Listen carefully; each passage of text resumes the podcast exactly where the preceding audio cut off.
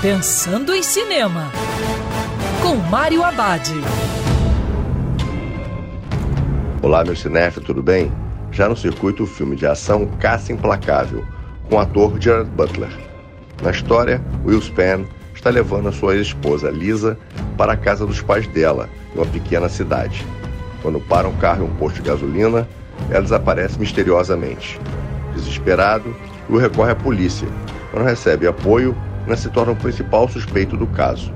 Decidido encontrar Lisa de qualquer forma, Will começa uma corrida contra o tempo para achar Lisa com vida.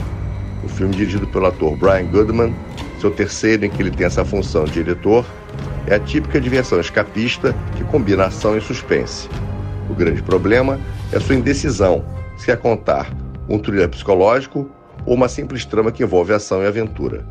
Mas para quem gosta do estilo, Caça Implacável entrega um filme de ação genérico com muitas cenas de violência gráfica. E lembrando que cinema é para ser visto dentro do cinema. Quer ouvir essa coluna novamente? É só procurar nas plataformas de streaming de áudio. Conheça mais dos podcasts da Band News FM Rio.